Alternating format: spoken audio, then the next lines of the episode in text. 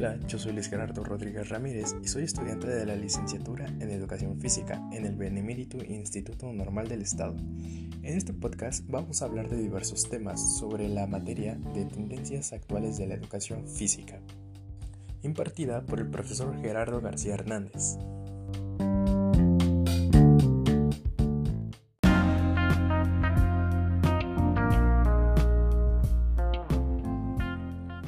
¿Qué es la educación física? Bueno, seguramente si buscamos eso en internet encontraremos miles de resultados, cientos de opiniones. Pero, ¿qué es para ti la educación física? Bueno, en mi caso, para mí la educación física son varios conceptos en uno mismo. Por así decirlo, la educación física, la actividad física, el ejercicio físico y el deporte son uno mismo, pero comparten una cierta dualidad, ya que comparten cosas en común, pero cada uno cuenta con una característica que nos permite diferenciarlos entre sí, como por ejemplo la educación física. Es simplemente una disciplina que utiliza el movimiento corporal en sus diferentes expresiones para desarrollarlas y potenciarlas Por ejemplo, la educación física es una disciplina que utiliza el movimiento corporal en sus diferentes expresiones para desarrollar las potencialidades cognitivas, motrices, afectivas y sociales de los seres humanos. La actividad física, por otro lado, es cualquier movimiento corporal producido por los músculos esqueléticos y que ocasionan un gasto de energía superior al estado de reposo. El ejercicio físico es la actividad física planificada, estructurada, repetitiva e intencionada con el objetivo de mejorar o mantener uno de los más componentes de la condición física. Y por último, el deporte es una actividad que comprende un compromiso físico, reglas, normas, competición y su único fin es hacerse con la victoria. Ahora bien, separados obviamente son conceptos total, no totalmente diferentes, tienen ciertas cosas en común, pero no son lo mismo, obviamente. Para mí la educación física son esos conceptos juntos. Ahora bien, dentro del aspecto educativo, la educación física es un estilo de vida y aparte de eso es una oportunidad de vida. ¿Por qué? Pues porque gracias a la educación física podemos ayudar a los jóvenes, a los niños, a los adultos incluso, a llevar una vida más sana, a crearse hábitos, no solo alimenticios, sino hábitos saludables como higiénicos y deportivos o físicos. Y la educación física dentro del aspecto educativo nos ayuda para poder ya sea corregir o para desarrollar en los niños habilidades las cuales poseen. A lo largo de este podcast hablaremos sobre diferentes temas, abordando cada uno en su abordando cada uno en su momento, tomando breves pausas entre cada uno.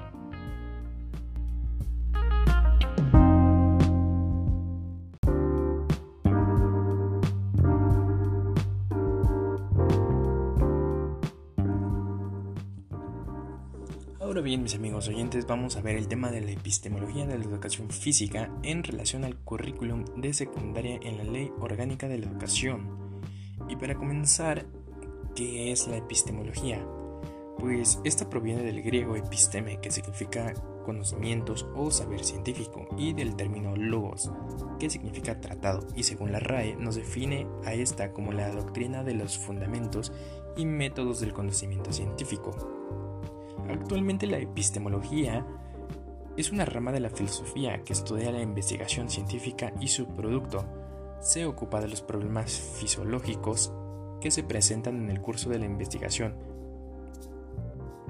Se ocupa de los problemas filosóficos que se presentan en el curso de la investigación, los problemas lógicos y semánticos.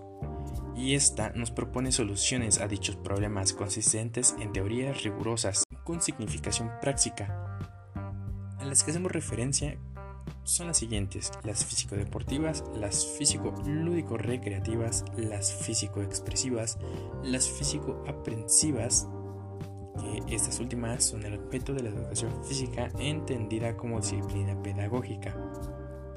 Ahora bien, ¿qué tipo de ciencia es la educación física y cuál es su naturaleza científica interna? La educación física está compuesta por muchas ciencias, a esto me refería con que la educación física sí es una ciencia, aunque no única, ya que al estudiar la praxis desde diferentes ámbitos científicos, la epistemología de la educación física debe proporcionar una teoría general que, con capacidad para vertebrar, estructurar y sistematizar todos los conocimientos relacionados con la misma, inteligibles y adecuadas a la realidad de la investigación. Bien, aquí nos entra una pregunta muy, pero muy importante y que muchos de ustedes se han de preguntar. ¿Es la educación física una ciencia? Pues es algo contradictorio de responder esto, porque sí, sí es una ciencia, aunque no es única, ya que aunque sí tiene un único objeto de estudio, dicho objeto es el hombre en movimiento. Si bien el término movimiento es un amplio e indeterminado que permite delimitar nuestro campo de acción, lo que nos remite a la praxis física, las actividades físicas o acciones con significación prácticas a lo que hacemos referencia. Por tanto, la epistemología de la educación física se encarga de estudiar los conocimientos que existen en torno de ella y a la relación de estos con la práctica. Entonces, la epistemología de la educación física tendría dos tareas importantes, determinar las ciencias y las disciplinas que configuran el campo pedagógico. Un punto importante dentro de este tema son los contenidos como componente epistemológico del currículum de secundaria, ya que estos constituyen el marco de referencia o sustrato conformado para el desarrollo de los objetivos propuestos en el plano educativo. La división formal en tres ámbitos serían los conceptos, los procedimientos y actitudes que intentan justificar que el desarrollo motriz debe tratarse en comunión con el desarrollo cognitivo, afectivo, social y moral. Dentro del currículum, los contenidos se agrupan en, en bloques de contenidos, los cuales son entendidos como agrupaciones de contenidos en los que se presenta al profesor la información relativa a lo que ha de trabajar durante toda una etapa educativa, ofreciendo aquellos contenidos más adecuados para desarrollar las capacidades indicadas en los objetivos generales de área. Están dictados por la Administración.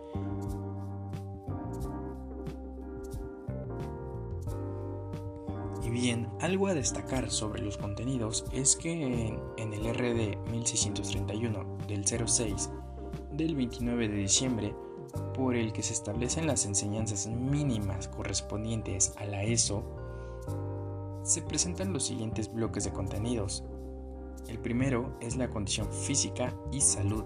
El segundo son los juegos y deportes. El tercero es la expresión corporal. Y por, y por último tenemos la actividad física en el medio natural.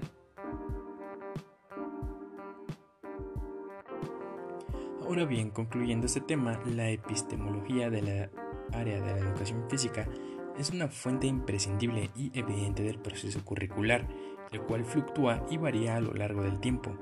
Sus necesidades específicas de cada área deben tener una estrecha relación con la fundamentación del conocimiento científico y el entorno social al que sirve, puesto que la selección, secuencia y organización de contenidos debe ser una respuesta a la necesidad social de los alumnos.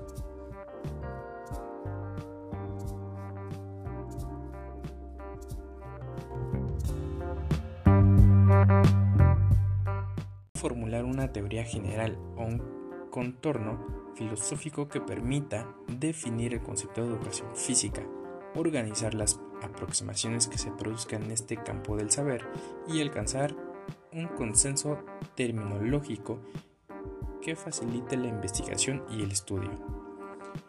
Ahora bien, a lo largo del transcurso de la historia de la epistemología dentro del siglo XX, se han contemplado una diversidad de enfoques con respecto al método científico, que entre ellos destacan el neopositivismo, el falsocinismo y el constructivismo.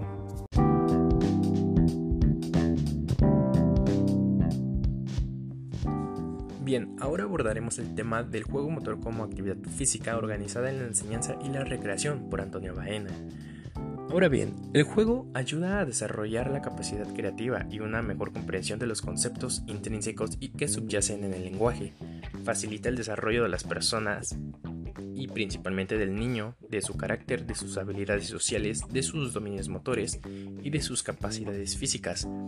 El juego es cuando es compartido el juego cuando es compartido con los demás ayuda a comprender, a respetar y a tolerar a los demás, aparte de introducir la aceptación de las normas y de sus responsabilidades. El juego es un pre-ejercicio de funciones que van a ser necesarias para la vida adulta y para esto nos apoyamos de ciertos, ciertos tipos de juego, como los autóctonos, los tradicionales, los populares, los convencionales y los recreativos. Dentro de este tema vemos dos tipos de visiones, las cuales son la división clásica, la clásica y la visión moderna del juego, las cuales nos las da Antonio Baena. Dentro de la visión clásica vemos ciertas teorías como la, teoría de metafísica, la cual nos define el juego como una fuente de placer para educar al conocimiento. La teoría del recreo, la cual está orientada a lo estético y al óseo y la teoría del sobrante por Spencer, la cual nos da el concepto de que, de que el juego es un canalizador para liberar energía y esto nos ayuda mucho para los niños, ya que eh, el juego nos ayuda a, por ejemplo, a canalizar sus emociones, sus, su energía y sus pensamientos. Dentro de la visión moderna del juego vemos ciertas teorías como la Piagetana, por Piaget, la cual está relacionada al desarrollo educativo del niño.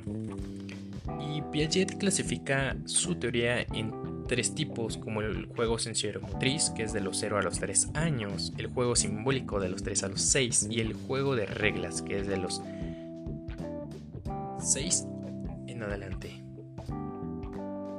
Y, otra, y por último, la teoría sociocultural por el Conin, la cual nos dice que el, la cual nos dice que el cómo juegan es un reflejo del comportamiento de su sociedad. Esto nos quiere decir que, por ejemplo, si el niño es agresivo, entonces está reflejando lo que vive en su día a día, en su vida cotidiana, fuera de la escuela. Si el niño es social, entonces está en un entorno, en un contexto social eh, socialmente, aceptado en el cual sus padres lo involucran, a lo mejor sus padres le dan la atención requerida al niño. En cambio, si el niño no se ve eh, comprometido en los juegos, no se ve social, eh, no se ve no se le ve esa participación por jugar, entonces nos quiere decir que el contexto en el que se ha desarrollado el niño ha sido un contexto tal vez con, violencia, con poca comunicación por parte de sus padres, entre otras cosas. Por último,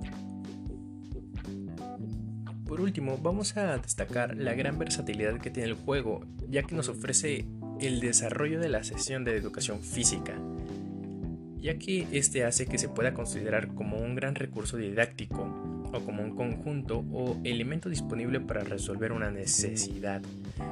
Por ende, el juego por ende, el juego podría alcanzar su máxima importancia del juego, contexto educativo.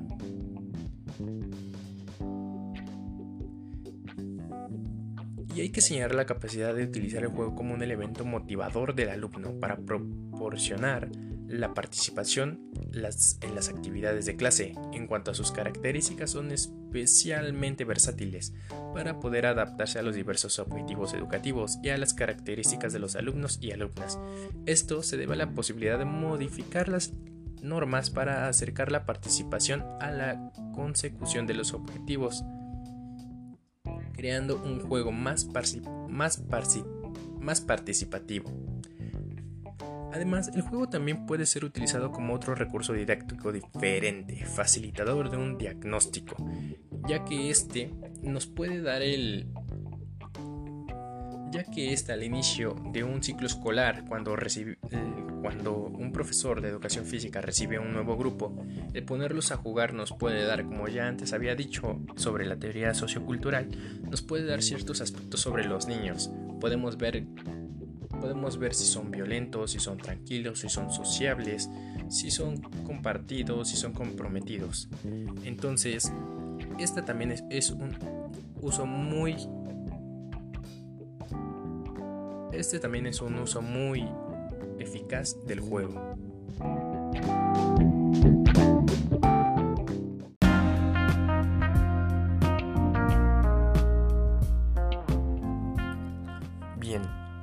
Hablaremos acerca del movimiento a la acción motriz, los elementos para una genealogía de la motricidad.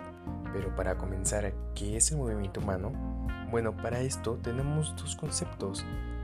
El primer concepto nos habla nos dice que el desplazamiento resulta de una fuerza exterior aplicada al sujeto, mientras que en el segundo, el comportamiento es una consecuencia de una organización neuromuscular desencadenada a partir de deseos y motivaciones que se sitúan de un modo general en el circuito límbico hipotalámico, lo que da lugar a la llamada concepción centroencefálica del comportamiento por oposición a la concepción frontal, que da una preeminencia a las zonas premotrices. Bien, ahora damos... Bien, ahora la acción motriz es el proceso de organización de la conducta motriz. El concepto equivale al de la praxis en el ámbito neuropsicológico. Estas situaciones pueden implicar o no sistemas de interacción motriz, por un lado, se entiende que la acción motriz se conforma a partir de la integración de dimensiones afectivas, cognitivas y motrices propiamente dichas, que organizan la conducta a partir de las características objetivas y subjetivas de la situación motriz, mientras que la acción motriz es dependiente de la lógica interna de la situación motriz. La conducta motriz se conforma en la interacción entre los elementos de la lógica externa e interna Ahora bien, una vez sabiendo esto, la motricidad humana, que es una aproximación a una delimitación operativa del concepto útil de la educación física actual, como concepto es importante mencionar que la motricidad ya no se refiere únicamente al potencial motriz en cuanto sistema organizador de respuestas motrices, sino y sobre todo al potencial significativo y significante que la motricidad tiene en cuanto expresión de la vida de un sujeto y en ese sentido la corporeidad y motricidad son conceptos muy próximos en tanto la corporeidad es la organización significante de la expresión corporal. En la base de la idea de la metamotricidad está el concepto de que las conductas motrices comportan una relación entre significante y significado, ya que va más allá del objetivo inminente de la conducta motriz.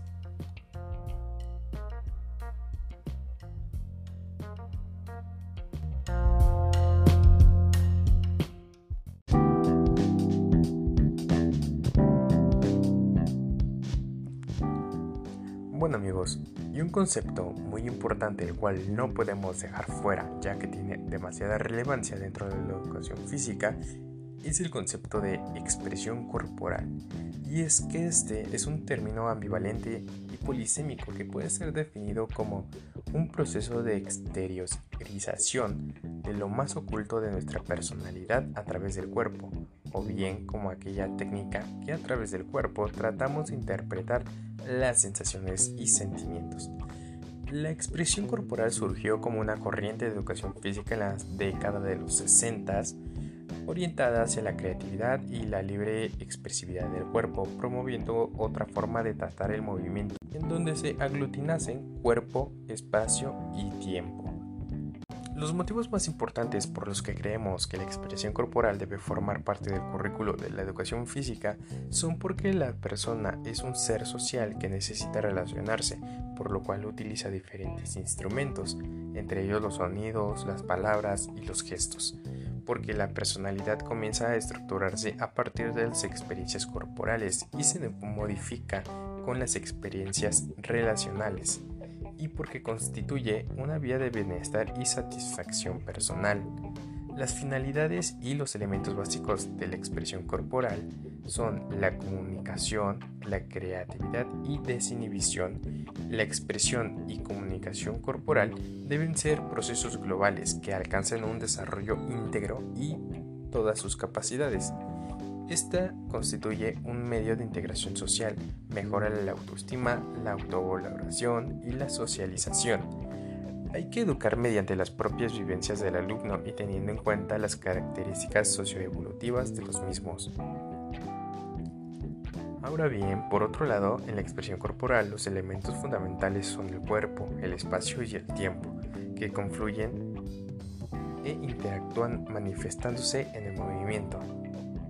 Dentro de la educación física tenemos ciertas manifestaciones expresivas asociadas al movimiento corporal, por ejemplo los gestos, la postura, la mirada, el mimo, la danza, la expresión dramática.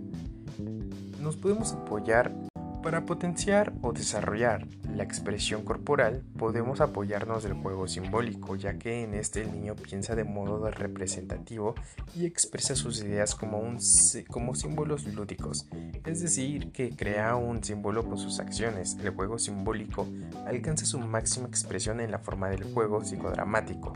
El juego simbólico va a ser de forma mm, natural y espontánea, el niño representa objetos y personajes reales a través de otro que toma el mismo significado. Otro tipo de juego en el que nos podemos apoyar es el juego dramático. En este, la representación de una situación en donde se reúne un grupo de jugadores que improvisan colectivamente en base al tema elegido, eh, podemos decir que el juego dramático es una forma sencilla de iniciarnos en el juego teatral, donde se imita la realidad, pero la cambiamos en función de las necesidades y donde se comienza a utilizar el lenguaje oral y corporal.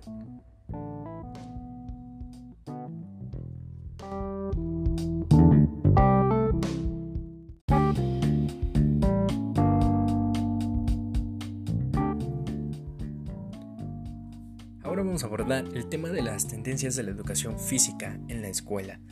Para comenzar, la educación física como deporte tiene una efectiva incorporación en la cultura, en el desarrollo de la personalidad de los pueblos de las ciudades y en el de las personas debido a la gran cantidad de intereses que se mueven alrededor de la actividad física.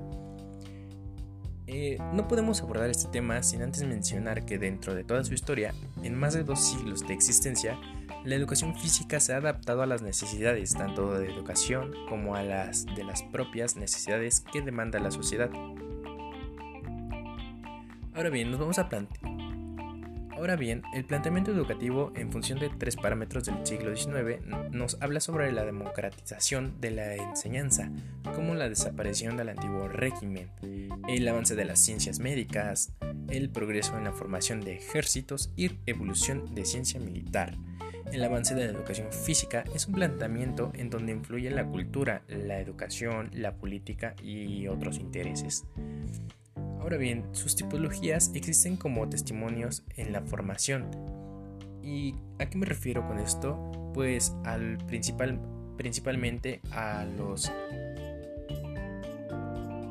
¿Y a qué me refiero con esto? Me refiero a aquellas personas que hacen valer la educación física Exactamente, los profesores. Y para esto tenemos tres clasificaciones. Los profesores de la educación física, los cuales se describen como poseedores adaptables, pedagogos, al igual que una amplia formación teórico-práctica. Los profesores de educación físico-deportivo, los cuales poseen cambios de orientación de la política físico-deportiva, aproximándose a modelos deportistas sajones. Y los profesores de educación física. Son de formación inicial de la LEF y la creación de nuevos centros de formación. Ahora bien, la ruptura de la ortodoxia y la aparición de las vanguardias aparece con el concepto de la educación integral, anteponiéndose al binomio alma-cuerpo, el cual había justificado a la educación física durante muchísimo tiempo. Este concepto revoluciona toda la teoría educativa de la educación física a partir del mayo de 1968.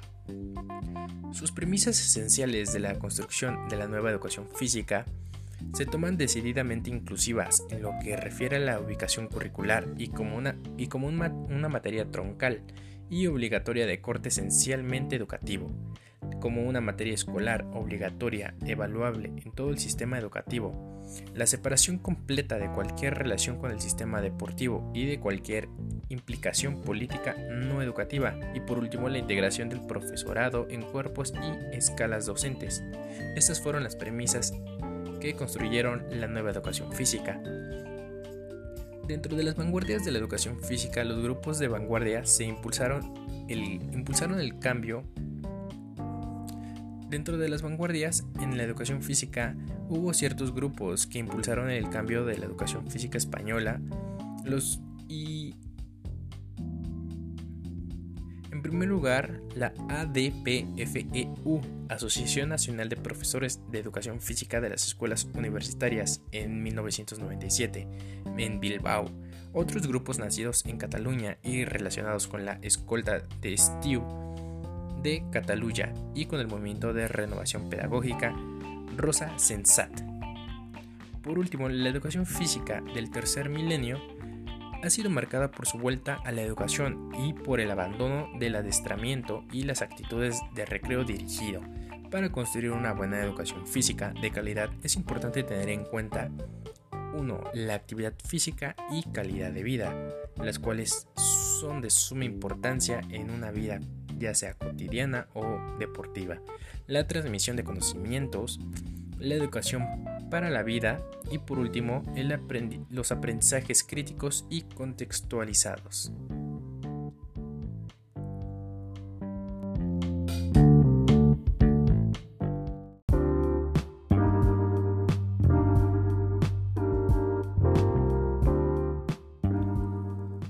Oyentes, ya estamos por finalizar este podcast, no sin antes mencionar ciertas palabras clave, las cuales estuvimos mencionando a lo largo de este podcast. La primera es tendencia. ¿Qué es una tendencia? Pues no es más que nada una corriente o una preferencia hacia determinados fines. Es decir, aquello que hace un cierto incremento hacia la popularidad en un cierto tiempo o un movimiento. Otra palabra a resaltar es la palabra de actualidad esto nos referimos al tiempo presente, obviamente, a lo que está sucediendo ahora, aquellos sucesos, acontecimientos que se producen al momento de comentarlos. Seguimos con el concepto de educación física. La educación física ya hemos ya le hemos mencionado un sinfín de veces. Este esta es un conjunto de disciplinas especialmente escolares que tienen como el fin el desarrollo del cuerpo mediante la práctica del deporte. Es un estilo de vida que forma valores, hábitos, criterios y ayuda al desarrollo personal, social, físico y emocional. Continuamos con el concepto de paradigma y este es muy curioso, ya que, bueno, un paradigma es un esquema de algo preestablecido, es decir, un estereotipo. Continuar con el siguiente. Continuando con el siguiente concepto, es enfoque. ¿Qué es un enfoque? Un enfoque es una corriente que pretende dar un nuevo estilo y dar y adquirir conocimientos. Pero no hablamos de cierto. Ahora damos paso al concepto de enfoque. Y aquí nos referimos o referimos la palabra enfoque hacia la educación física, ya que un enfoque es una, manera, una manera de valorar o considerar una cosa, es un método educativo. Ahora vemos el concepto de enfoque, y el enfoque es una, es una manera de valorar o considerar una cosa, pero dentro del, de un modelo educativo es un método educativo que intenta crear mejores oportunidades y permite que todos los educandos reciban una educación adecuada a su estilo de vida. para finalizar, vemos el concepto de corriente, pues este nos habla sobre los movimientos o teorías que se caracterizan teorías que se caracterizan por tener una línea del pensamiento e investigación definida sobre la cual se realizan aportes permanentes y que le dan coherencia, presencia en todo el tiempo a los discursos que la constituyen.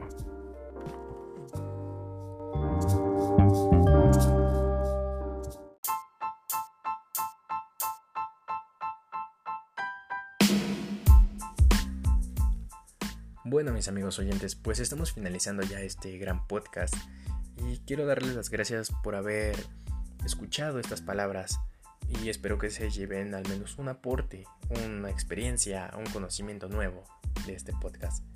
Soy Luis Gerardo Rodrigo Ramírez y fue un gran placer compartir mi conocimiento con ustedes. Gracias y hasta la próxima.